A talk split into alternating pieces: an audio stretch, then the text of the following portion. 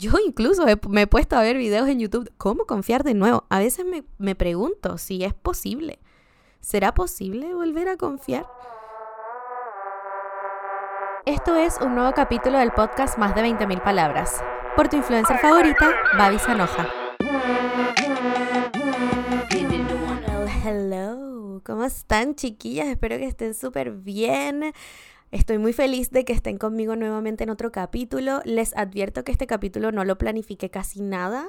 Vine a conversar con ustedes nomás sobre este tema que me enoja bastante. Así que parecido al capítulo anterior puede que salga o muy enojada o llorando. Ah. Pero bueno, esta es la silla de la vulnerabilidad en esta casa, oye. Aquí venimos a ser vulnerables y hablar todo lo que no me da el espacio Instagram para conversar realidades que todas vivimos lamentablemente. Vamos a estar hablando sobre la infidelidad, pero más que la infidelidad como acto en sí, el cómo nos afecta a nosotras las personas y desde mi perspectiva las mujeres, y ustedes son mujeres también la mayoría, así que cómo nos afecta a nosotras las mujeres que nos sean infiel. Em, es algo que quiero conversar, es algo que me da mucha rabia y es algo que tengo muy presente eh, porque a muchas de las cosas que me han causado en mí han salido a la luz en la relación que estoy hoy en día. Y por eso es un tema que quiero tocar y quiero visibilizar el otro lado de la moneda que siento que se le da poca visibilidad justamente, que es el cómo nos afecta a nosotras o a las personas a, a las que le fueron infiel. Generalmente nos quedamos con la historia nomás, como lo entretenido, el kawin, pero no realmente las repercusiones. Así que eso es lo que voy a estar hablando hoy, pero antes Quiero agradecerles por eh, todo el amor que recibió el último capítulo. Es algo que la verdad no me esperaba. Como ustedes saben, si me siguen en mi Instagram, arroba babisanoja, yo estuve muy negada a subir el capítulo porque no es fácil ser Virgo, oye. Eh, yo tengo altas expectativas de absolutamente todo lo que hago, sobre todo en este caso algo que me apasiona tanto como las redes sociales.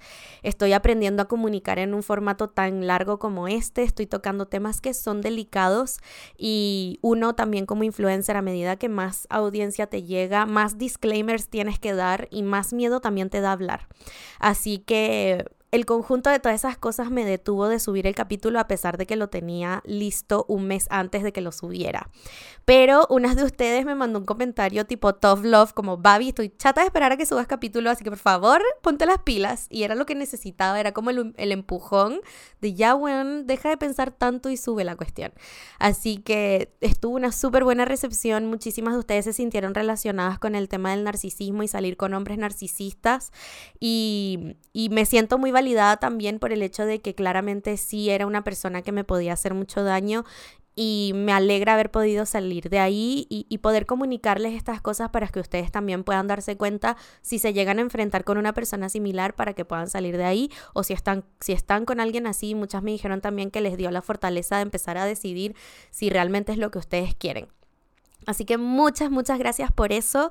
Em, en cuanto al a la cantidad de posteo de podcast, etcétera, yo todavía no me puedo comprometer a fechas o frecuencia porque en este momento estoy tratando de buscar todas las maneras de generar ingresos con las redes sociales. Si logro encontrar obviamente ingresos estables con el podcast, puedo traerles capítulos más continuos o frecuentes, em, pero mientras tanto estoy priorizando lo que me está generando ingresos, así que mi idea es ojalá poder traerles dos capítulos al mes por lo menos, em, así que aquí estamos, con tratando de ya avanzar con el primero de noviembre y pronto traerles el segundo. Agradezco cualquier sugerencia de capítulo, de tema que ustedes quieran tocar o quieren que hable, eh, sería excelente porque así me ayudan a tener ideas también. Entrando ya al tema, concretamente quiero hablar de cómo para mí la infidelidad ha sido un trauma en mi vida, porque creo que es algo que no lo vemos como tal y quizás no le tomamos el peso de cómo realmente nos afecta a nosotras las personas que nos traicionen de esa manera, sobre todo alguien a quien generalmente le entregamos muchísimo de nuestro ser, que es a una pareja. Este tema nace o me dan, me dieron como ganas de comunicarlo, como les dije al inicio, porque es algo que me afecta todavía, a pesar de que han sido vivencias de hace de dos años para atrás. Y también porque estaba viendo las Kardashians. Y no sé si vieron la historia de Khloe Kardashian y Tristan Thompson, lo más nuevo que sucedió en esta segunda temporada de, The Kardashians en Star Plus. Estaba viendo el capítulo y me quedé impresionada con cómo este hombre fue capaz de traicionar a Chloe, incluso peor que la primera vez, por segunda vez. Si no saben cuál es la historia, se las voy a contar brevemente. Sucede que Chloe Kardashian, obviamente en su primer embarazo, a semanas de dar a luz o quizás un mes de dar a luz embarazada de Tristan Thompson, se entera de que Tristan le fue infiel. Y hay video de ello y hay pruebas de ello que salen a la luz. Por culpa de la noticia se le adelanta el parto y tiene que tener a su hijita em, en pleno escándalo mundial de la noticia eh, de que Tristan le fue infiel. En su momento ellos dos no estaban casados, eran pareja solamente.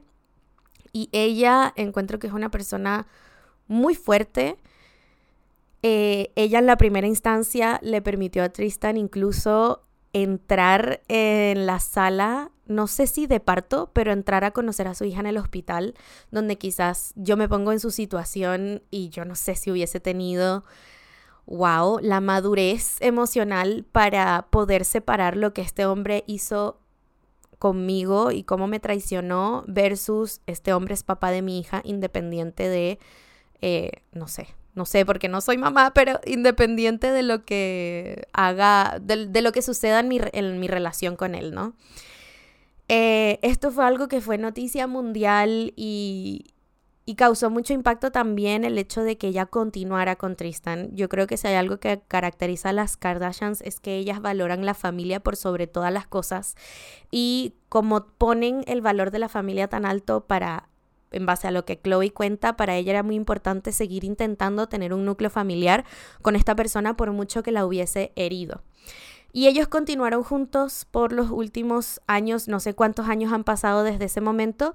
Y ahora que sale la segunda temporada, resulta que en los primeros capítulos nos enteramos que sucedió de nuevo. Y ahora Tristan, eh, incluso, bueno, no sé qué es peor, pero creo que sí es un poco peor porque ya es segunda vez que lo haces ellos estaban planificando tener un segundo hijo por alquiler de vientre. En el fondo no era Chloe la que iba a tener el bebé en su estómago, en su vientre, sino que iba a ser otra persona. Ellos lo venían conversando. Y un mes antes, creo que es más o menos el timeline, de que le hagan la inseminación artificial a la otra señora que va a ser la que va a cargar el bebé, Tristan eh, parece que se entera o sabe o embaraza a otra mujer. Y sabiéndolo, no detuvo la inseminación artificial y permitió que eh, ese procedimiento se realizara y la mujer de alquiler de vientre quedara embarazada. Por lo tanto, sabiendo que iba a tener una hija con, o hijo con otra mujer, decidió igual seguir con el alquiler de vientre con Chloe y no decirle hasta mucho después. Esto Chloe lo cuenta en la segunda temporada porque ella eh, obviamente es algo que se iba a saber, ya su hija de alquiler de, que estaba en, como en el vientre de la otra señora iba a nacer, hija, hijo, no me acuerdo qué, qué género es. Em, y se vio obligado obviamente a dar la noticia. El capítulo fue devastador, fue súper difícil de, de ver en realidad para mí porque se nota como Chloe está batallando entre no quiero mostrarme vulnerable, como buena cáncer, por mucho que ella sienta, no lo demuestra. Ah, ya dice la astróloga. Em, no quiere demostrar vulnerabilidad, quiere mostrar fuerza. Al mismo tiempo, me imagino yo que no quiere hablar mal o demasiado mal del padre de sus hijas, porque igualmente es el padre de sus hijas y sus hijas van a ver todo esto después. Em, y también me imagino que se sentía muy incómoda ante las cámaras hablando todo esto y grabando todo este proceso. Incluso durante el capítulo, las que más lloran y más se ven afectadas por la situación es la familia más que Chloe. No quiere decir que no le afecte, pero claramente ella estaba tratando de alguna manera de no demostrar cuánto le afecta realmente. Y en este capítulo, cuento corto, ah, cuento que ya no fue corto, en este capítulo ella va con eh, Kendall, que a Kendall le encanta hacerse cosas médicas, parece, bueno, cuando te sobra la plata en algo la tienes que gastar. Em, le gusta hacerse como scan médicos y se hace transfusiones de no sé qué cuestión, etcétera. Y Kendall le invita a hacerse un scan de su cerebro para ver un poco como en qué partes del cerebro hay distintas actividades y no sé qué. Y el doctor, después de que le hace el scan, le comunica que ella claramente tiene señales de trauma en su cerebro y le dice por qué y le explica. Y quisieron enfocar un poco, creo yo, ese scan a que la infidelidad que ha vivido Chloe por parte de Tristan ha sido un trauma para ella que incluso se ve y se nota físicamente en su cerebro. Y ahí a mí me hizo todo el sentido porque en base a mi experiencia personal yo creo que incluso capaz tengo estrés postraumático de infidelidades y estoy segura que no soy la única es algo que afecta mi relación actualmente, es algo que pienso y tengo presente a diario, es un miedo constante para mí. Y es algo que quiero conversar y darle bastante luz en este capítulo, pero antes de contarle mi, mi historia, quiero de alguna manera darle espacio a ustedes también a que comenten eh, sus vivencias, porque yo solamente tengo mi perspectiva personal, pero obviamente que hay muchísimas formas de vivir distintas experiencias, de sentirlas, em, y quiero darle también visibilidad a ustedes, porque este podcast, aunque esté yo parada aquí solita, no soy yo solita, si no, no tendría sentido, sino que ustedes son parte de él también y quiero involucrarlas muchísimo más. Así que ahora vamos a escuchar un par de testimonios de seguidoras que quisieron contar su historia de cómo eh, la infidelidad las cambió, cambió su comportamiento, su forma de pensar, su relación con su cuerpo, su forma de actuar em, y cómo afectó sus relaciones actuales o eh, sus relaciones pasadas eh, post infidelidad. Así que vamos a escucharlas. Mucha, a ver, a mí me afectó en, mi actual relación eh, la seguridad, eh, la confianza, pensar que la persona con la que estoy ahora igual me puede ser infiel. Eh, me, afectó en el hecho de no, no entregar, que siempre tener las barreras ahí, porque si eres muy vulnerable te pueden volver a dañar. de a poco he ido soltando eso con mi actual pareja, pero siempre está esa duda y, eso en la cabeza de que chuta, si, si doy, eh, será, o sea, valdrá la pena dar tanto porque al final igual todo se acaba. Hoy en día puedo decir que me afecta mucho el tema de las barreras. Y no puedo entregarme completamente eh, para no ser vulnerable. Estoy en terapia y todo, pero cuesta, cuesta. Las relaciones que, que te dejan marcas para mal Eh, cuesta superarla. Quedan los fantasmas ahí dando vueltas en la cabeza y afectan con las relaciones. Cuesta volver a creer, a volver a entregar, a volver a amar por completo. Hay que irlo superando a poco, pero sí cuesta. Lo que primero sentí fue asco. Me dio asco. Eh, me sentí muy decepcionada. No quería que me mirara, no quería que me tocara, no le permitía verme desnuda o que me cambiara de ropa. Afectó mi autoestima porque como yo igual siempre he sido gorda, gordita.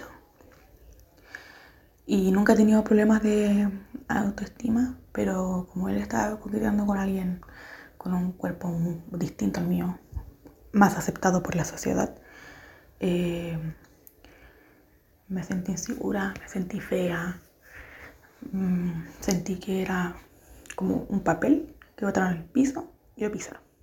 Afectó que me fueran infiel. Em, es heavy porque me cuesta ahora mucho confiar en los hombres, demasiado. Y claro, el tema de la autoestima es como que si te cagan con una mina que tiene un físico del típico estereotipo que hay en la sociedad, uno físicamente se siente como chucha, me cagaron por eso. Entonces, claro, mi autoestima bajó, es algo en lo que estoy trabajando obviamente ahora, eh, y en confiar en las personas. Hola Babi, dejo acá mi testimonio, espero que sirva. Yo participaba en un espacio donde también participaba mi pareja y la persona con la que me fue infiel. Yo con esa persona, además de compartir el espacio, compartíamos profesión. Y cuando me enteré de lo que había sucedido entre ellos, me di cuenta que hacia atrás eh, mi pareja me había comparado muchas veces, tanto en el espacio como profesionalmente, con esa persona. Entonces eso me afectó muchísimo en mi autoestima y también como la percepción que yo tenía de mí como profesional. Me comparaba constantemente con esa persona. Empecé a hacer muchas cosas como para destacar profesionalmente, para que se entendiera que yo también era una buena profesional. Y en verdad todo esa, eso desembocó en muchos pensamientos autolimitantes y de tener a esa persona como referencia de lo que yo debería mejorar. Y en verdad fue como muy auto boicot que de a poco estoy trabajando para salir de ahí y reconocer mi valor. Recuerdo mucho algunos comentarios como de esa persona lo hace mejor que tú, ella es más valiosa profesionalmente que tú. Entonces eso como que me, me, me taladraba mucho la cabeza constantemente. Por eso se empezó a convertir como en cuestiones autolimitantes porque siempre me enfrentaba a nuevos desafíos desde ya, pero quizás yo no lo voy a poder hacer porque ella sí puede. Entonces, nada, pues el patriarcado que además te pone a competir con otra persona solo por el hecho de ser mujeres, cuando en realidad el problema tampoco era ella. El problema era que estaba con una persona que me comparaba, que me achicaba, que no reconocía mi valor y que me dio tanto en mi autoestima que yo también me invisibilicé a mí misma. Entonces ahora estoy de a poco como apropiándome de una forma más amorosa de, de mí misma, de mi profesión, por el simple valor de ser y de crecer y no tanto de compararme. Me volví una persona que engaña. Me volví una persona que pensaba que todo el mundo engañaba y la relación que tuve siguiente a esa lo engañé porque si todo el mundo engañaba porque yo no lo iba a hacer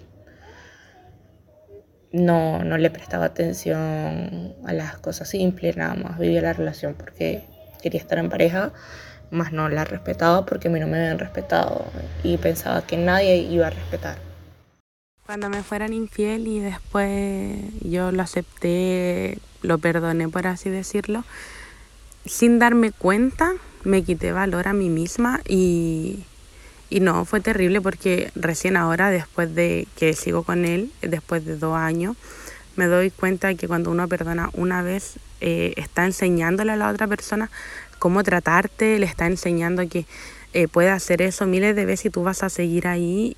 Y yo no volví a ser la misma, mi seguridad cambió, yo ya no, ya no sentía que tenía el valor que tenía antes, antes podía ser chora para, no, esto, esto, otro pero en la realidad, cuando tú entras a pensar, mira, acepté esto, sientes como que te defraudas a ti misma, como que le fallaste a la persona más importante de tu vida, que al final eres tú, eres la persona que más se tiene que cuidar y le fallaste.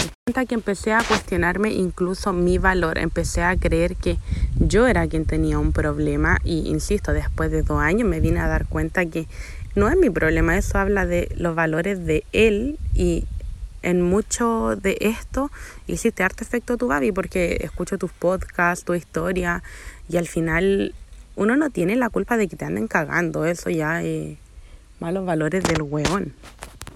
Y hoy en día a causa de estas cosas, yo antes no era insegura, antes no era celosa, no revisaba teléfono, Hoy en día sí, ando súper aguja revisando el teléfono, revisando, uy, quizá quien empezó a seguir, se terminó creando una relación tóxica sin darme cuenta, en el que empezamos a normalizar esos actos recién. Hoy en día soy capaz de decir, no, pues si tú estás conmigo, estás por elección conmigo. Yo a ti no te estoy obligando, tú eliges eh, hacer tu vida conmigo, yo elijo la tuya. Y si tú te portas mal, entonces ya paremos la relación. Hoy en día soy capaz de marcar límites claros y ante la primera embarrada que yo vea que se manda, se va a la cresta porque mi vida no deja de, de existir, de funcionar si él no está y él es un complemento solamente. Él se supone que está para hacerme las cosas más fáciles, no para estar cagándome la cabeza al final. Como pueden ver, todos los testimonios son muy distintos. Creo que a todas, dependiendo de las circunstancias, obviamente nos afecta de maneras diferentes. Hubo muchas chicas que les afectó desde la autoestima de cuánto me valoro yo o entonces tengo que ser distinta o me tengo que ver diferente para que me sean fiel.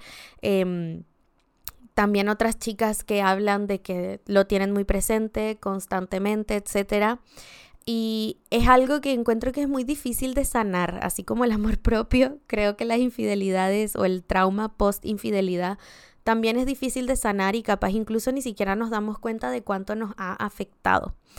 Hasta que quizás nos encontremos con la persona incorrecta que nos haga sacar esas heridas a modo ogro desde lo más interior de nosotros o eh, que nos ayude más bien a visibilizar estas heridas y ayudarnos a mejorar. En base a mi experiencia, em,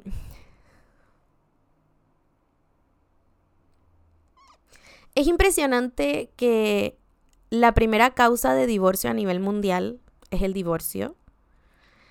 Creo que las causas de la infidelidad son millones e incluso a veces puede no haber una razón, sino que simplemente las personas son poco responsables emotivamente.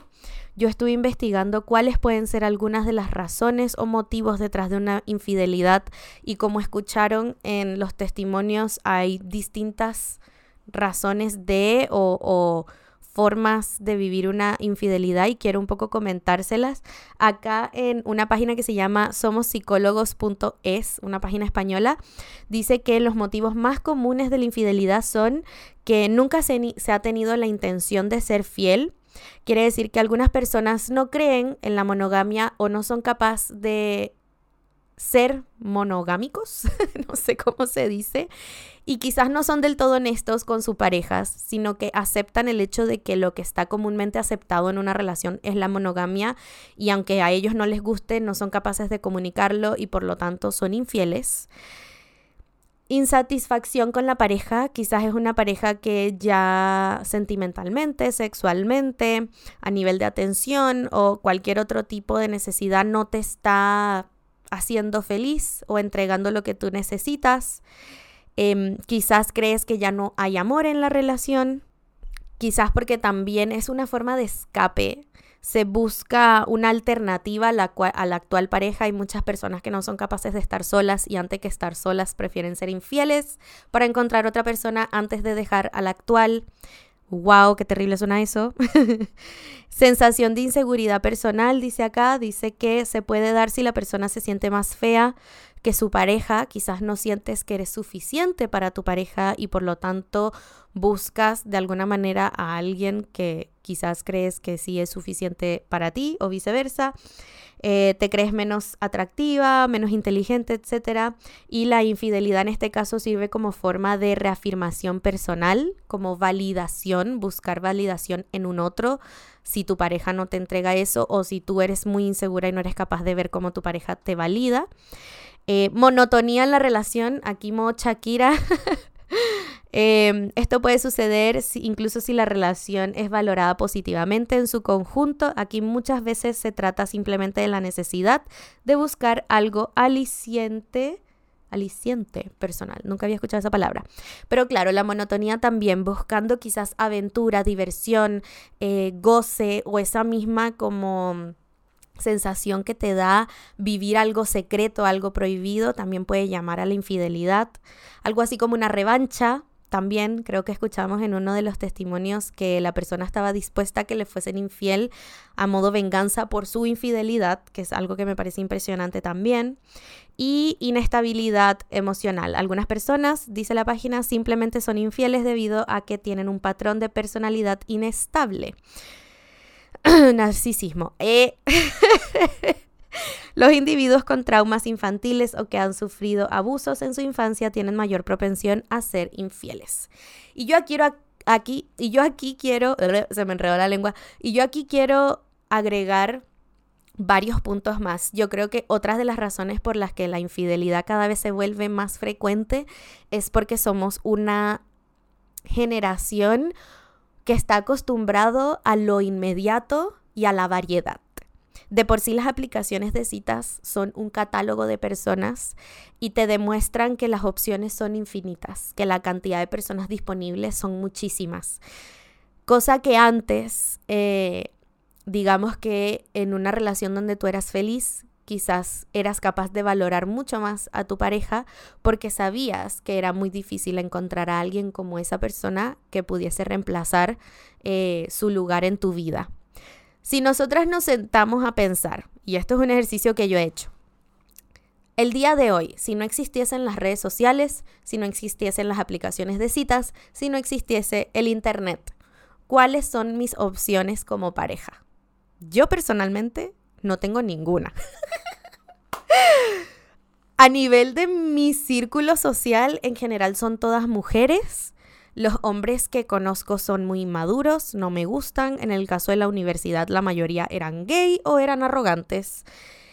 Em, y no me muevo en un círculo de hombres que me pudiesen atraer. Lamentablemente soy hetero, así que las mujeres que me rodean no son opción.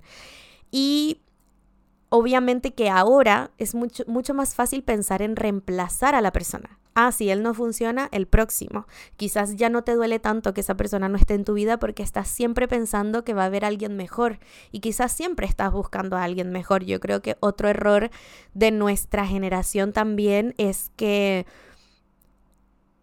queremos encontrar parejas perfectas desde el día uno, tenemos poca tolerancia, poca paciencia al error humano, genuino como error, no personas que te vienen a hacer daño, no estoy diciendo que todo se perdona y que no, sino que personas perfectas no van a ver y creo que uno tiene que tener sus prioridades claras para saber em, qué es lo crucial para ti en una relación, cuáles son tus no negociables, em, pero también entender que no vas a encontrar a personas perfectas, que todos ya como adultos hemos vivido traumas, hemos vivido problemas de relaciones, hemos vivido distintas cosas que nos hacen imperfectos. Estamos llenos de miedo, estamos llenos de inseguridades, estamos llenos también de el error humano y eso tenemos que entenderlo porque si no vamos a estar siempre buscando esa pareja perfecta, queremos a un hombre millonario con... Em, que nos consienta, que además nos trate bien, que nos impulse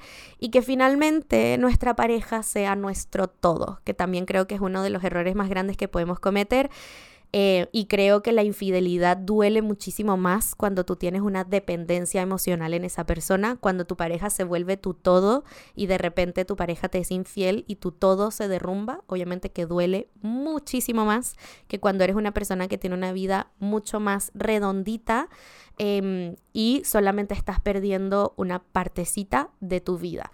Eh, entonces creo que eso también es una de las razones tras la infidelidad, la necesidad de variedad, de inmediatez, de, de goce.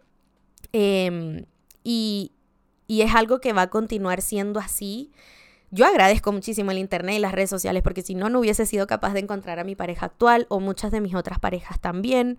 Eh, yo soy muy introvertida, me encanta estar en mi casa. Además, soy extranjera. Siendo extranjera quiere decir que mi círculo social es muy limitado. Eh, no tengo como amigos de familia que tienen hijos de mi edad, por ejemplo. Em, y creo que otra de las razones tras la infidelidad en la actualidad tiene que ver también con que no somos honestos con nosotros mismos. Un poco lo que decía el primer punto de esta página web, de que nunca se ha tenido la intención de ser fiel porque no nos gusta la monogamia. Creo que somos personas que apenas nos estamos empezando a plantear si es que nos pueden gustar otros tipos de relaciones. Hay muchos tipos de relaciones. La, monogamia en el tiempo ha cambiado de significado. La monogamia cuando se inventó, por decirlo de alguna manera, significaba una pareja por el resto de la vida. La monogamia actualmente es una pareja a la vez. O sea, ya son cosas completamente distintas. Y es algo que va a continuar cambiando y creo que es súper importante plantearnos a nosotros mismos qué tipo de relación quiero, qué tipo de relación estoy dispuesta a estar o estoy dispuesta a probar, qué tal la monogamia no tradicional, qué tal, qué tal eh, las relaciones abiertas, qué tal el poliamor, etcétera, para realmente encontrar cuál es el tipo de relación que encaja contigo y con lo que tú eres capaz de entregar y no andarle mintiendo al otro eh, de qué es lo que tú quieres en una relación y que después realmente no sea real. Yo, por ejemplo, me he conocido lo suficiente en el tiempo para saber que sí soy fiel, soy muy fiel cuando estoy con una persona, no me nace el querer estar con otros. Pero de un tiempo para acá, soy una persona que le gusta mucho también explorar su sexualidad. Soy una persona que me encanta lo divertido que puede ser la sexualidad, lo divertidas que son las historias. Eh, me encanta tener historias que contar. Me imagino siendo viejita contándole a cualquier weón o weona que se me pase por al lado todas las cuestiones que probé y es algo que yo sí me cuestiono actualmente como seré capaz de tener una sola pareja el resto de mi vida o quizás necesito un poquito de apertura para ojalá poder también explorar junto a mi pareja porque la monogamia o el aburrimiento eh, me da un poquito de susto a nivel sexual sobre todo. Eh, hay muchas cosas que me gustaría seguir intentando. Yo he sido una persona que siempre he sido capaz de separar lo sexual de lo emocional. Hay gente que no. Eh, y las dos están súper bien, pero es bueno tenerlo claro. Y sí me gustaría tener momentos de diversión con mi pareja y son conversaciones que tengo constantemente con mis parejas actuales para ver qué tanta como... Em, ¿Qué tanto se puede negociar en la relación? Y yo sí sé que soy capaz de tener, por ejemplo, una relación abierta, es algo que no me molestaría. He aprendido, debido a las infidelidades que he vivido, que a mí me duele más la mentira que el hecho de que mi pareja esté con otra, con, otra persona. Yo soy una persona que mientras que tú seas honesto conmigo y yo tenga conocimiento de lo que está sucediendo, estoy contenta, estoy feliz. yo prefiero mil veces, y puedo sonar muy loca, pero yo prefiero mil veces que tú me digas, amor, me está atrayendo tal persona. ¿Qué pensarías si esto pasa? O, amor, quiero salir a la disco y tengo ganas de darme un beso con alguien. ¿Qué piensas de eso? Y ahí negociar y decir, ¿sabes qué? Ok, anda, pásala bien, no me cuentes. O anda, pásala bien y quiero saberlo todo porque qué divertido. o voy contigo y los dos la vamos a pasar bien. Yo prefiero eso. A mí me da miedo es la mentira. Me da miedo que me oculten cosas y no saber que estoy viviendo una relación que es, que es falsa, que no es lo que yo estoy pensando que es. Y esa es otra de las razones por las que creo que la infidelidad duele mucho cuando tienes dependencia emocional o quizás no tienes un apego seguro, sino que tienes un apego ansioso que es que cuando sueles tener estos apegos amorosos que son muy intensos, sueles idealizar demasiado a la persona. Entonces, aparte de que esa persona se vuelve tu todo, estoy hablando en base a mi experiencia, aparte de que mis parejas se volvían mi todo, también los tenía súper idealizados, entonces se me caían del trono y al mismo tiempo sentía que se me acababa la vida, todo en el mismo momento.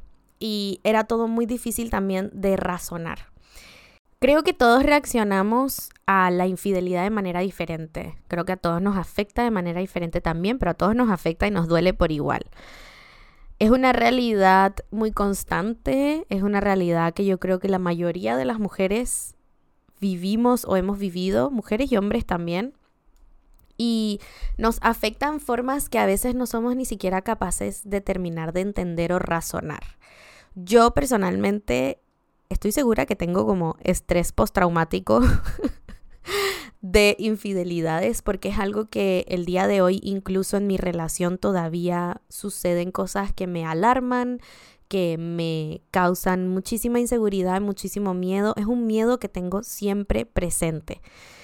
Y ha sido súper difícil de trabajar y creo que solo he podido trabajarlo y mejorarlo gracias a que al fin estoy en una relación sana. Gracias universo. que me ha permitido darme cuenta, uno, de, de cómo se ven reflejadas estas inseguridades en el día a día en la relación y me ha permitido confiar, me ha entregado muchísimo sin que yo haya tenido que pedir nada y y también creo que en mi mismo trabajo con mi apego amoroso ha ayudado un montón.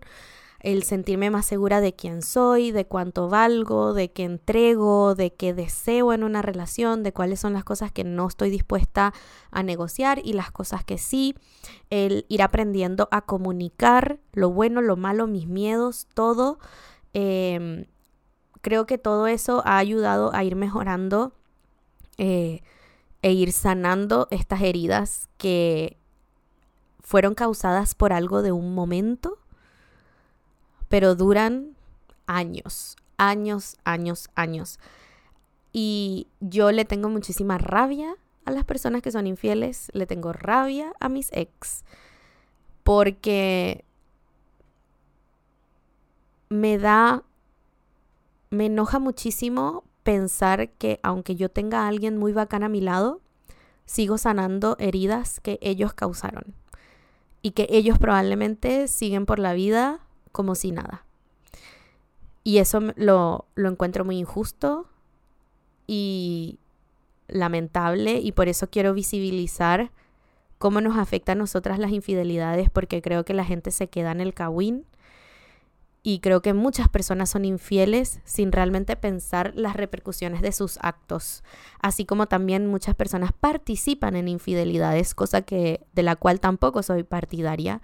Yo creo que ser patas negras habla pésimo de ti. Patas negras significa ser la otra mujer sabiendo que lo eres, porque creo que no hay nada más humano que tratar de empatizar con el dolor que les puedes estar causando otra persona, aunque esa no sea tu relación y crees que es cool decir, no, pero es que yo no le debo nada a ella, pues igual está siendo pésima persona porque está siendo partícipe del dolor de otra mujer.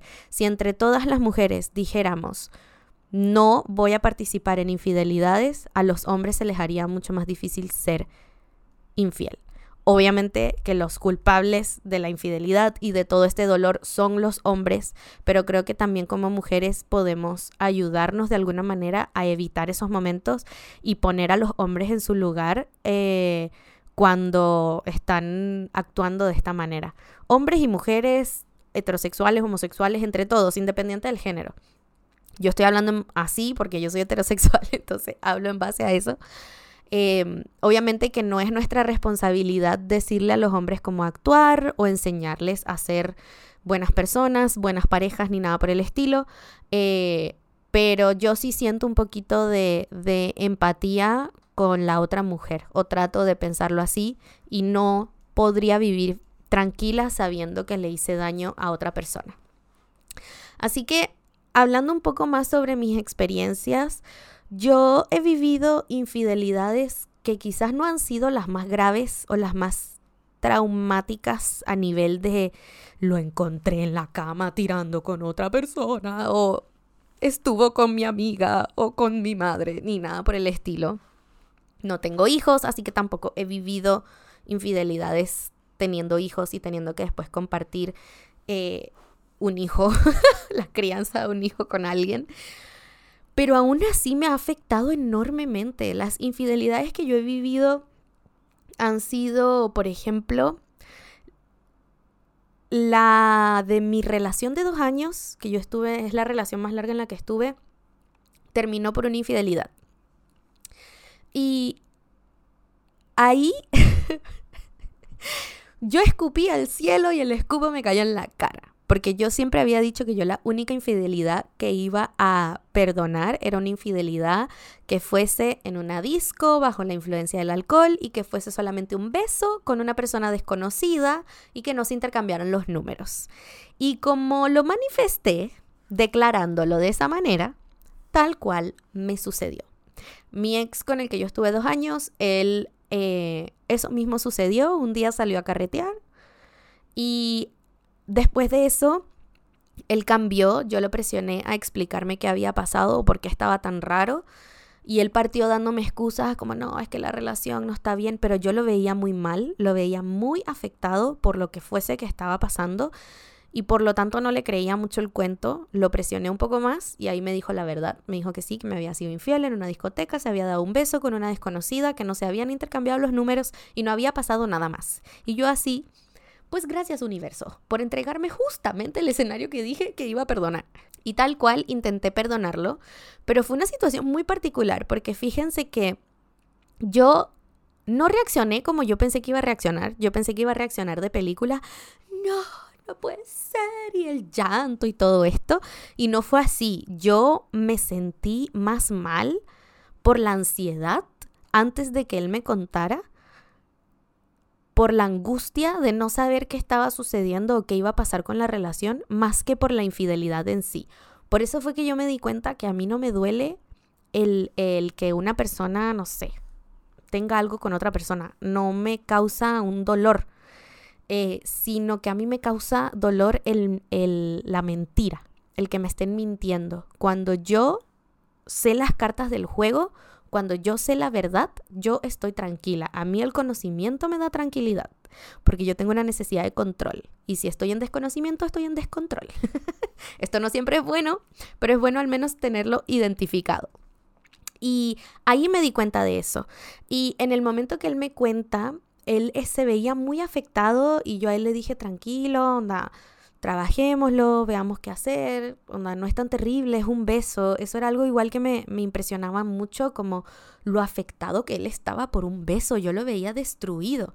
Y yo así como, bueno, pero fue un beso con una extraña. Entonces yo igual decía, ¿será que pasó algo más? ¿Que no me estará contando? Cuento corto me dijo fue que la chica le gustó y que sí se habían intercambiado los números, entonces me había mentido y ahí yo ya dije ya chao con la relación. Pero antes de que él me dijera eso y que termináramos, estuvimos en una semana, una semana como entre dándonos espacio y no. Y en esa semana yo me di cuenta que él no estaba interesado en hacerme sentir mejor a mí. Leo el weón. Sino que él estaba más dolido porque él había traicionado su propia moral o su propia ética más que por haberme traicionado a mí. Y eso fue algo que yo logré identificar porque él no estaba preocupado de pedirme perdón, disculpas o tratar de enmendar su error, sino que él se alejó. Se alejó, empezó a vivir su proceso solo, no me necesitaba, no me buscaba y cuando yo me di cuenta de eso, de que él no me iba a entregar lo que yo necesitaba, yo le dije que nos tomáramos un tiempo para pensar porque yo no quería estar angustiada todos los días de que no me está hablando, no me está buscando, no me está queriendo, no está siendo cariñoso conmigo. Y cuando nos juntamos a conversar es que él me dice que la chica le había gustado y que sí habían intercambiado números. Así que ahí yo ya le dije como, thank you so much, goodbye. Esta distancia o esta situación a mí no me hizo llorar, no es algo que yo describiría como doloroso. Eh, yo creo que más bien disocié mucha parte de, las, de la situación y, y fue difícil de procesar, como que no sabía cómo procesar lo que estaba sucediendo y yo menos mal en esa relación nunca me enamoré. Yo creo que yo a él nunca logré amarlo y por lo mismo mi reacción tan robótica. eh, pero esa fue la primera y luego la peor de todas y la que más me dolió y la que más me traumó y por la cual tengo estrés postraumático es mi ex relación con 10 de 10. Él es el tóxico con el que estuve y del cual hablé la mayoría de la primera temporada. Él ya no es 10 de 10, es menos 1000 de 10. Y esa relación partió casual y luego se formalizó al final, los últimos tres meses. Y él prácticamente era un infiel serial. Así como los asesinos en serie, él era un infiel en serie. Yo no sé si él era infiel teniendo sexo con otras chicas, pero lo que sí sé es que sexteaba muchísimo con otras chicas y yo encontré muchísimos chats ex explícitos donde más encima el weón le hablaba a ellas tal cual como me hablaba a mí. Yo a él le dije desde el día uno que yo estaba dispuesta a tener cualquier tipo de relación abierta, casual, cerrada, pero que estableciéramos qué es lo que queríamos tener y que él fuese honesto conmigo. Y él me decía que él quería tener algo serio conmigo, que él no quería que yo estuviese con nadie más, pero muy egoísta el concha su madre, porque obviamente él no quería que yo estuviese con nadie más, pero él quería estar con medio Santiago. Eso fue algo que fue súper choqueante. Yo nunca había visto a alguien actuar de esa manera. Fue, fue algo que yo no, no podía creer que existiesen personas así. Y cuando, sobre todo cuando vi los chats, fue algo que fue me abrió la mente a, a lo desquiciada que puede ser las personas. Yo decía, ¿cómo tienes el tiempo para hablar con tantas hueonas? ¿Cómo tienes el tiempo? Y, y yo en ninguno de los dos casos, fíjense, a diferencia de algunos testimonios que ustedes entregaron, me puse a pensar en cómo eran las otras chicas. Yo todo el rato pensaba, eran como, ¿cómo eres capaz de hacer esto? El hombre. Como, ¿cómo eres capaz de hacer esto? Yo pensé que eras una persona distinta. Como ese cambio de imagen que te genera la infidelidad respecto a tu pareja es impresionante. Yo me acuerdo que me pasaba con mi ex de dos años que yo decía, ¿cómo puede convivir esta persona buena y esta persona mala en el mismo cuerpo? No podía juntarlos, no podía juntar las dos personas y decir, tú eres la combinación de estos dos. Para mí existía el bueno y el malo. Y, y te cambia la perspectiva completamente de la persona. Yo creo que es una decepción, en mi caso así lo viví yo, muy profunda eh, ya dejas de verlos con los mismos ojos de antes, por lo mismo porque ya los dejas de idealizar probablemente, la decepción es muy grande. Y la única razón para que sepan el por qué yo continué con él después de saber que sexteaba con muchísimas mujeres es porque cuando lo conversamos después de que le armé tremendo show, a pesar de que no éramos nada, no éramos ninguna, no éramos, no estábamos en una relación, él llegó con un chip nuevo de teléfono y me dijo, y me dio su celular y me dijo, toma, borra todas mis redes, borra todos mis contactos, borra todo en este celular, quiero que lo borres tú y cambia mi número. Así que ahí yo dije, concha, parece que el lugar en verdad quiere cambiar. Resulta ser que no, no cambió nada, siguió exactamente igual. Y para empeorar todo, que esta wea es la más cuática de todo y de las cosas que más me dolió, me entero que menos mil de 10 también se estaba coqueteando con la misma weona que mi ex me había sido infiel en la disco. Me dijo que la conoció, me dijo que ella le había dicho a mi ex que me dijera lo que había sucedido o ella me iba a decir, oh, gracias por cuidarme, amiga. Ojalá estés escuchando esto, no te deseo nada del bien. y esa wea para mí fue impresionante. Yo decía, no puedo creer que la vida sea tan mala conmigo que además sea la misma persona que esté siendo partícipe de un daño tan profundo en mí, una mina que no conozco, pero ella sabe que yo existo, ella tiene la ventaja porque ella sabe quién soy, porque me ve en las redes sociales, yo no tengo idea quién es, yo no tengo idea cómo se ve, no tengo idea nada de ella y ella sabe absolutamente todo de mí por las redes sociales y sabe incluso mis relaciones y mis dolores más profundos. Fue una weá muy cuática, me dolió profundamente, estuve llorando no sé cuántas noches por esa situación, lo encontraba súper injusto por parte del universo, me, me generaba mucho dolor como desde la injusticia, yo no soy una persona que merezca este trato, no soy una persona que merezca estar viviendo estas situaciones, siento que soy una persona que trato de, siempre actuar desde el bien, desde tratar de ser mi mejor versión conmigo, con otros. Sí, soy humana, cometo errores, quizás no siempre tengo, no soy perfecta, pero nunca actúo desde la mala intención. Y las personas malintencionadas encuentro que son las peores personas en este mundo.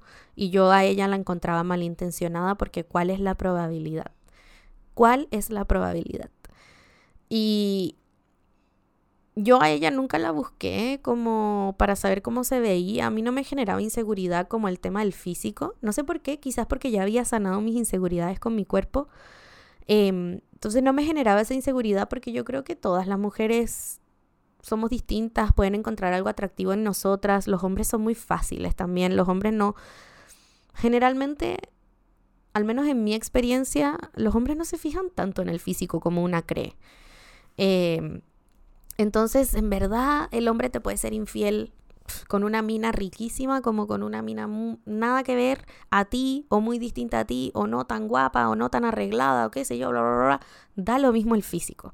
Y si hay algo que quiero comunicarles en este momento es que la infidelidad no tiene nada que ver contigo.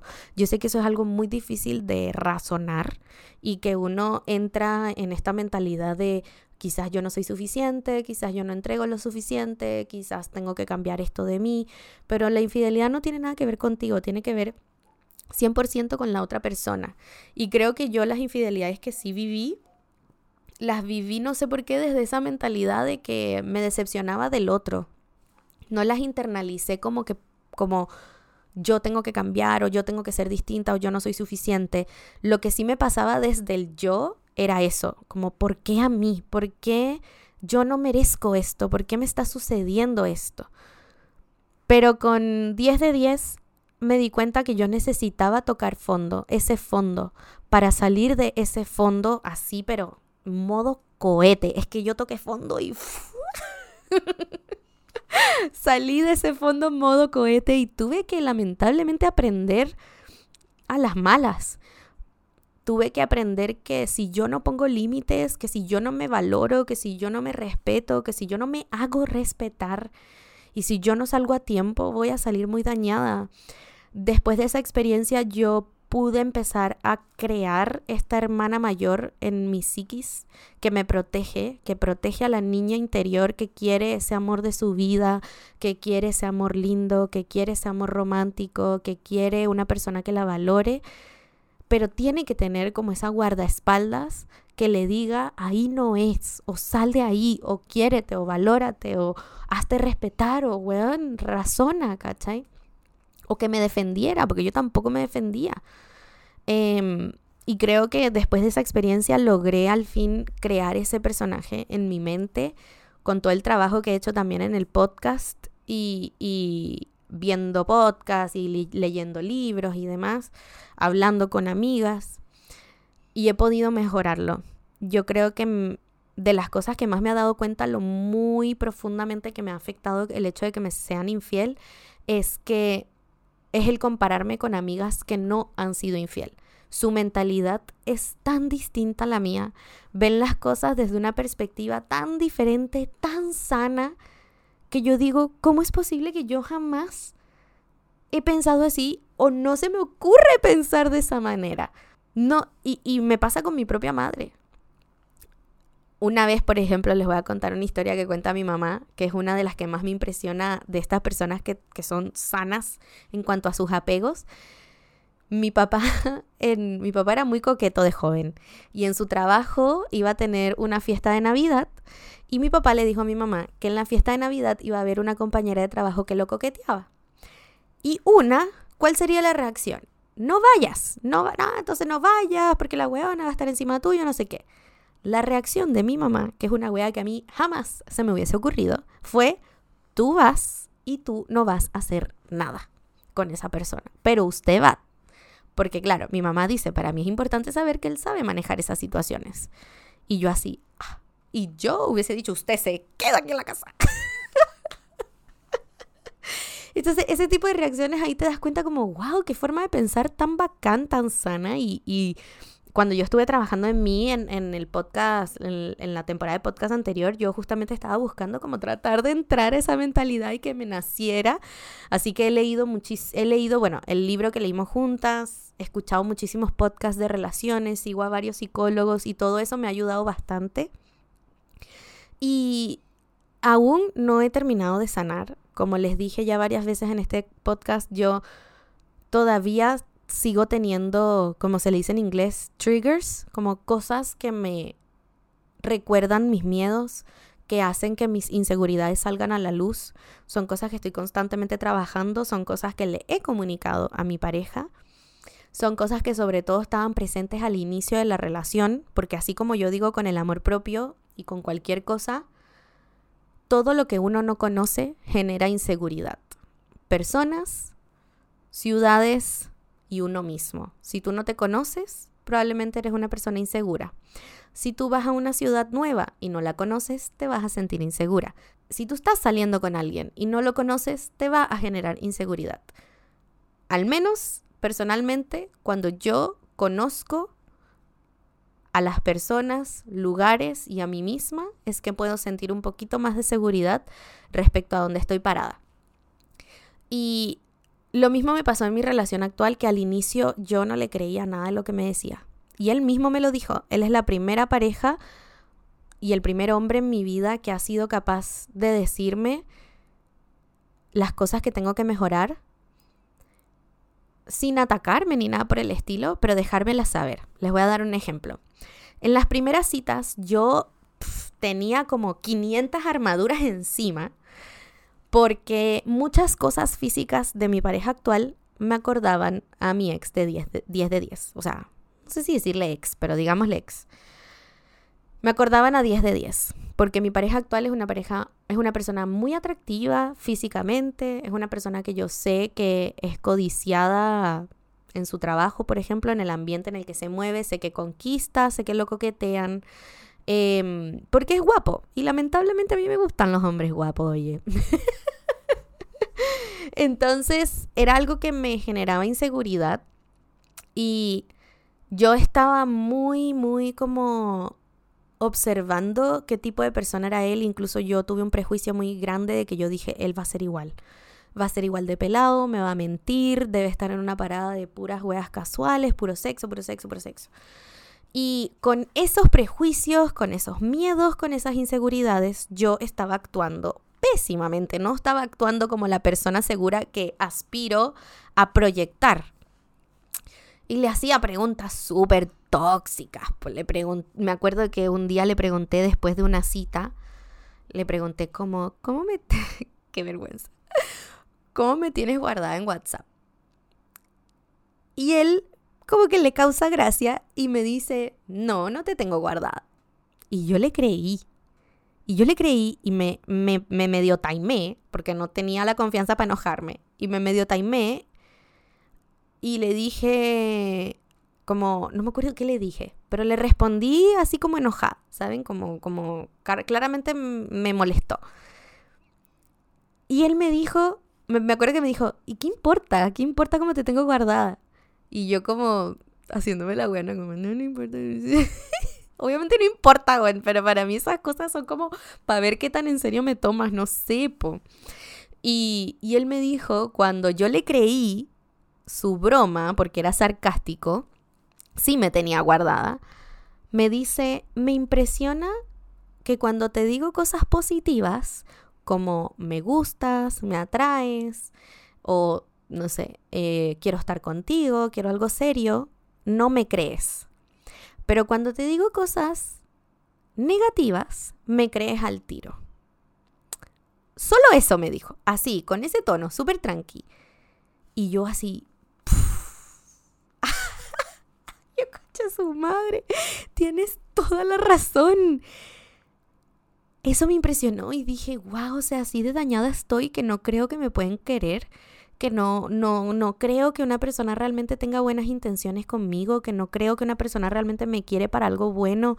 Y ahí me di cuenta, todos mis miedos están haciendo reales de que cuando yo terminé con 10 de 10, yo de las razones que más me impulsó a salir de ahí es que yo decía, si yo sigo aquí y yo ya estoy dañada, yo ya tengo inseguridades, si yo sigo aquí y sigo permitiendo que esta persona me haga daño, voy a salir tan dañada de esta relación que puede que cuando encuentre a la persona que es para mí, yo la arruine yo sea la persona que va a causar daño, yo sea la persona que sabotee esa relación.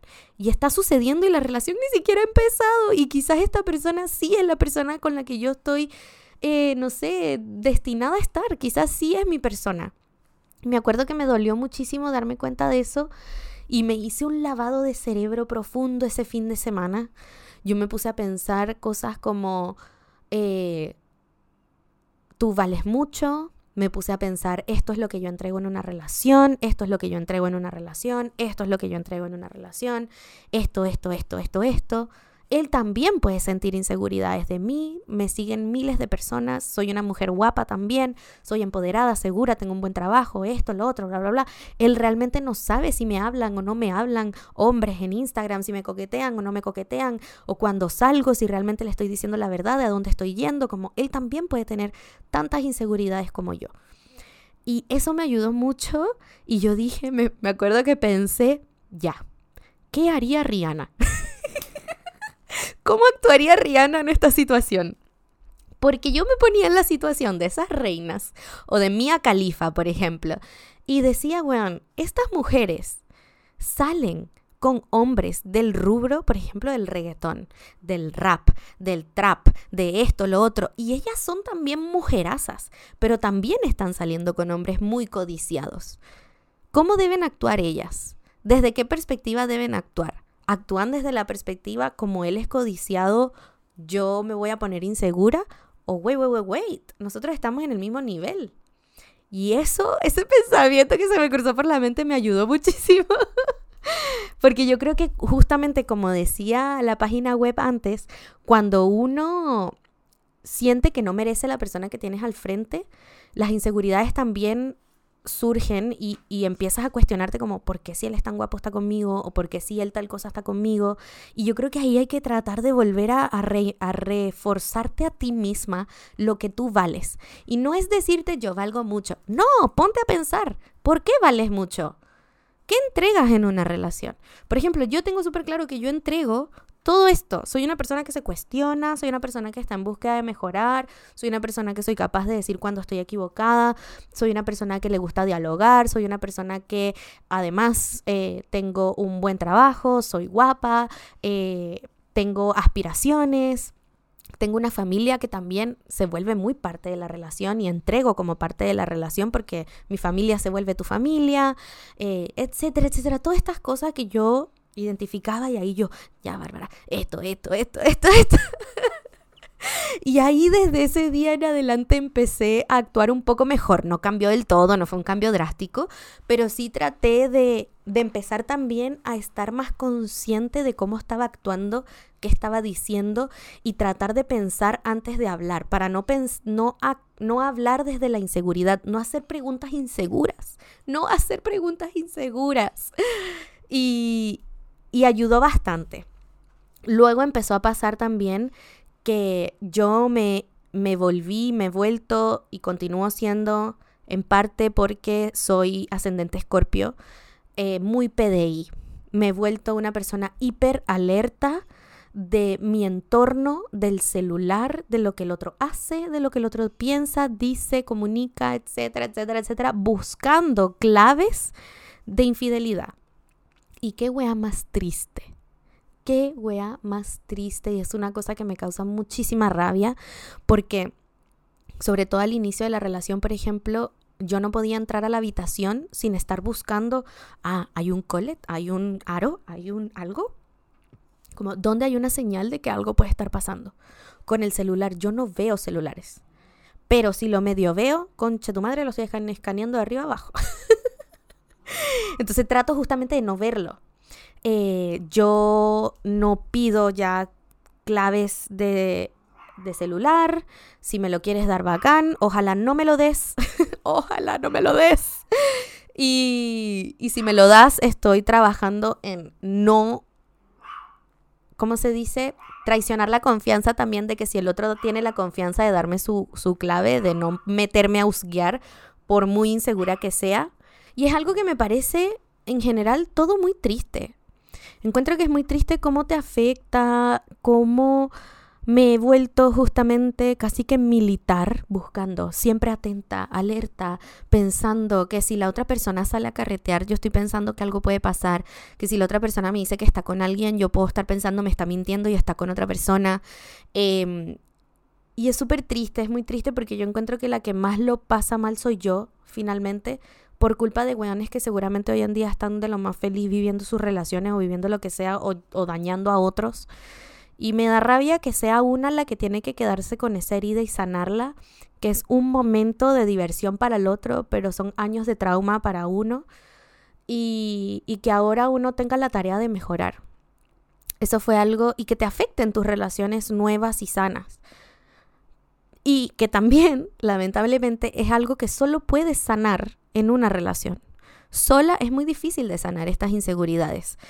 Em, o sea, estando soltera me refiero. Incluso yo hablándolo con mi psicólogo, él me decía como aprovechemos que estás conociendo a alguien nuevo para ir trabajando estas cosas. Y con mi pareja yo fui muy honesta desde el inicio, como yo venía después del narciso, con el plan de comunicar absolutamente todo. Yo cuando veía algo que para mí era alarmante, se lo comunicaba, le dije, esto está pasando por mi mente, esto me hace pensar esto, no te lo estoy diciendo desde el ataque, no te lo estoy diciendo desde, desde nada por el estilo, sino que quiero que sepas qué pasa porque si no yo voy a estar aquí como zombie taimada pensando esta cuestión y voy a actuar muy distinta y tú no vas a saber qué está pasando y eso es injusto para ti porque no has hecho nada y Y gracias al universo, a Dios, a mis manifestaciones, a todo lo que trabajo en mí misma, encontré una persona que ha sido capaz de escucharme, de no atacarme, de no reaccionar a la defensiva, de darme argumentos lógicos y me dice, ¿por qué eso te hace pensar así? Esto es esta cosa, o eso puede pasar por esta cantidad de cosas, o tratar de entenderme como qué pasa por tu mente, qué cruza por tu mente y ayudarme a salir de ahí sin que además lo más maravilloso de todo es que yo no he tenido que decirle qué hacer, sino que lo que a él le nace hacer congenia perfectamente con lo que yo necesito. Incluso una vez me lo preguntó, ¿qué tengo que hacer para que esto no te pase? Y yo le dije, es que no, no tienes que hacer nada distinto a lo que estás haciendo pero sí le pedí fue paciencia. Necesito que tengas paciencia conmigo y que tengas claridad de que yo estoy trabajando en esto, de que yo estoy buscando mejorar, de que tú me estás ayudando muchísimo y que no es tu tarea sanar esto por mí y yo no estoy buscando que tú lo sanes por mí. Yo estoy buscando eh, sanarlo yo misma, estoy tratando de mejorar en lo mejor posible, de confiar lo más posible, pero sí me va a tomar tiempo y, y y también le dije, es tu decisión, como si tú quieres estar con una persona que trae esta mochila y es súper valorable si sí y es súper valorable si no. Eh, y eso fue algo que yo le dije desde el inicio, porque yo sé que a él probablemente también le afecta y también debe de sentirse un poco injusto que si él está entregando todo lo que puede, todo lo que le nace, eh, que para mí eso en parte se sienta insuficiente, no por culpa de él, sino por personas anteriores, tampoco debe ser muy lindo. Yo por eso también me resguardo mucho de, de no contarle cada vez que tengo una inseguridad, sino contarle las importantes, las que me están generando mucha angustia o mucha ansiedad. Em, porque si le cuento cada una de ellas, obviamente que se va, se va a agobiar, se va a aburrir. Eh, y, y, puede llegar a afectar ya mucho la relación y no es su responsabilidad, es mi responsabilidad, es mi responsabilidad, lamentablemente, aunque esto no sea mi culpa, identificar esos momentos, tratar de evitarlos, tratar de sanarlos y sí comunicarlos, como les digo, cuando más me afectan, pero pero también creo que uno tiene que ser realista de que tu pareja no, no te puede sanar todo y ellos también son humanos.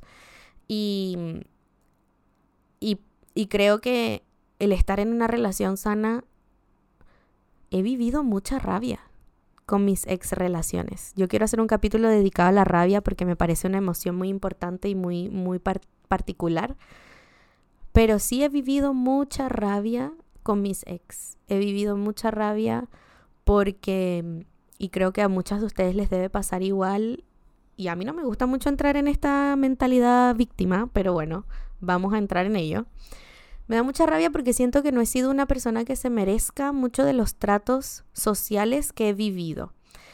Eh, tanto amistosos como compañeros de colegio que me hacían sentir como el orto por como yo era, por las parejas que he tenido. Yo siento que la vida me ha bendecido en muchísimos ámbitos, pero en lo social ha sido muy dura conmigo la vida. Eh, sí me ha permitido ser la persona que soy hoy. Creo que gracias a ello tengo las redes sociales y las tengo ustedes que yo no, yo siento que algo que he estado pensando mucho en el último, en el último, últimos meses es que yo no pertenezco a un lugar en sí, pero yo encuentro que las redes es el lugar donde más yo y aceptada me siento. Ustedes realmente son un pilar fundamental para mi vida y... Pero sí, en, en mi vida real siento que socialmente me ha tocado muy duro, muy duro y siento mucha rabia a veces con, con, con mis ex. Eh, a veces me dan ganas, al inicio de mi relación me daban ganas de contactar a, a 10 de 10 y mandarlo a la concha su madre, pero con unas ganas que le juro que si yo lo viese en la calle, uff, es que si pudiese sacarle la mierda se la sacaría. no lo voy a hacer porque espero nunca topármelo.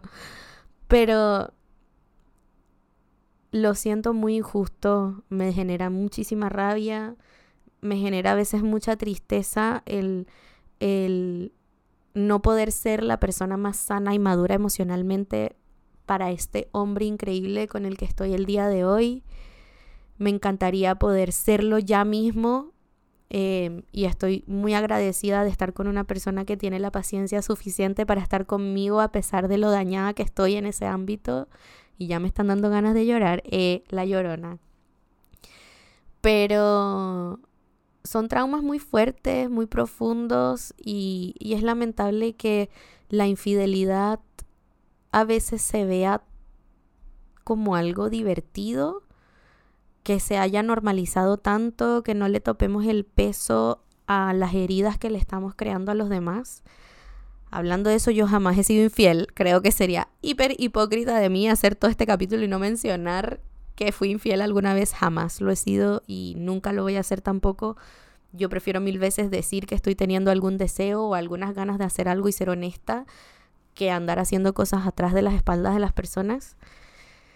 Y, y sí, es algo que me sigue afectando. Incluso hoy mismo, mm, hoy, hoy día también me dijo, estoy con un amigo aquí en mi depa. Y adivinen qué pensé yo. Pero ya son cosas que, así como trabajé mi amor propio, que yo lo que hacía era responderme a mí misma mentalmente como no pienses eso de ti, eres valorable por esto, por esto, por esto, en realidad no importa tanto, no es tan terrible, o enfócate más en esto que es más bonito o que es más importante. Estoy tratando de hacer lo mismo con este tema de la infidelidad y de pensar, no, él te ha demostrado que merece tu confianza, él te ha demostrado que tiene buenas intenciones contigo, estos son temas anteriores. Eh, y que si hay algo que me he dado cuenta es que la confianza es una decisión.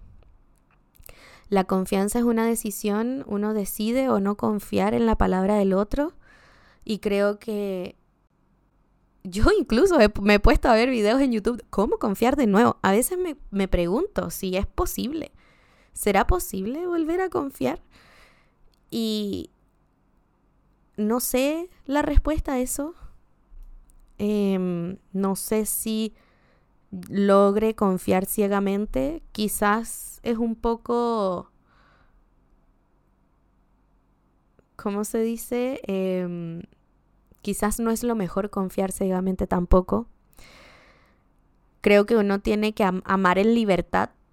El otro tiene toda la potestad de tomar las decisiones que desee, para bien o para mal. Nosotros no somos dueños de las personas no podemos controlar lo que hacen los demás y hay que aprender a soltar ese control. Estar siempre cuestionando qué está haciendo el otro, por qué lo está haciendo, con quién está, no es bueno, son señales de control en una relación que a nadie le hacen bien. A veces sí hay que aparentar, a veces sí hay que fingir antes de que se sienta natural para poner en práctica esos pensamientos y como les digo, reforzarse a sí misma cuando la persona lo vale, de que esas personas tienen buenas intenciones, eh, de que están, han demostrado que puedes confiar en ellos y también que es de las frases más importantes que yo he escuchado en todos los videos que he buscado de cómo volver a confiar, que más, más que confiar en otros, es más importante confiar en ti misma de que si vuelve a pasar una infidelidad, vas a saber cómo actuar ante ella y que vas a saber tomar decisiones en el caso de que sean necesarias. Creo que también hay que perdonarse si tomaste decisiones erradas de mantenerte en una relación que te hizo daño, de mantenerte con una persona que te estaba haciendo muy infiel. Uno tiene que perdonarse y pensar en ese momento hice lo que pude con el conocimiento, autoestima, y, fortaleza que tenía en el momento. Recordarse que yo ya no soy esa persona y que si me vuelvo a enfrentar esa situación, confiar en que vas a saber manejarla mejor. Creo que otra de las cosas que me ha ayudado bastante en aprender a confiar y perderle un poco el miedo constante a la infidelidad es el haber aprendido a estar sola tener espacio entre relación y relación, tener momentos en el que no estoy hablando con ningún hombre, no estoy saliendo con nadie, sino que estoy sola. Estoy enfocándome en mi carrera, en mí misma, en las cosas que me gustan, estoy viendo Netflix, estoy saliendo con amigos, pero no estoy con ninguna pareja. Darte cuenta que estar sola, darte cuenta que estando sola estás bien, es clave para que el miedo constante a la infidelidad no sea tan terrible y que tú sepas si algo llega a pasar. Bueno, pero sola estoy bien. Sola voy a estar igual de bien, voy a estar igual de feliz, voy a lograr las mismas cosas que estando con una pareja y si me mantengo en una relación que me está haciendo daño constantemente, esa es la peor opción. Estar sola en esos casos es la mejor opción y que las relaciones amorosas son una elección junto con las amistades y tenemos que saber elegir bien. Tenemos que rodearnos de personas que nos nutran, que nos quieran, que nos valoren, que nos respeten, que nos cuiden em, y, y no tenemos, no estamos obligados a estar en una relación, no estamos obligados a mantenernos en una relación. Em, y creo que eso también es importante de recordarlo. Eh, pero sobre todo, lo más, más importante es recordar que si estás sola vas a estar bien, que al final de todo vas a estar bien y que uno tiene la fortaleza de seguir adelante y ojalá sí, creo que eso es crucial, aprender de estas experiencias, porque si no, yo creo mucho en el universo, te va a seguir mandando pasteles hasta que aprendas. Porque si uno no aprende a elegir bien, a colocar límites, a comunicar, a saber qué es lo que quieres, vas a seguir entrando en relaciones que te van a seguir haciendo daño. Así que bueno, ese fue el capítulo, un capítulo bastante serio, em, pero estos son los temas que me gusta hablar últimamente. Yo sé que se van a sentir relacionadas, lamentablemente, con mucho de esto y que quizás tienen mucho más que decir ustedes también. Si se les ocurrió algún capítulo, algún tema que quisieran tocar, eh, o que quisieran escuchar de mi parte en un futuro capítulo de podcast, cuéntenme y ahí lo planifico y lo planifico y lo uno a mi listado de capítulos por venir. Ténganme paciencia con los próximos capítulos, estoy haciendo lo que puedo. Em, y nada, este, este es mi diario de vida prácticamente. Espero que les haya gustado este capítulo también, tanto como los demás. No olviden compartirlo, si así fue, seguirme en el Instagram del podcast, más de 20.000 palabras, con el 20 como número, un 2 y un 0. Y nos vemos por mi Instagram, Babi Sanoja. Muchísimas gracias por estar aquí nuevamente y nos vemos en el próximo capítulo. ¡Las amo!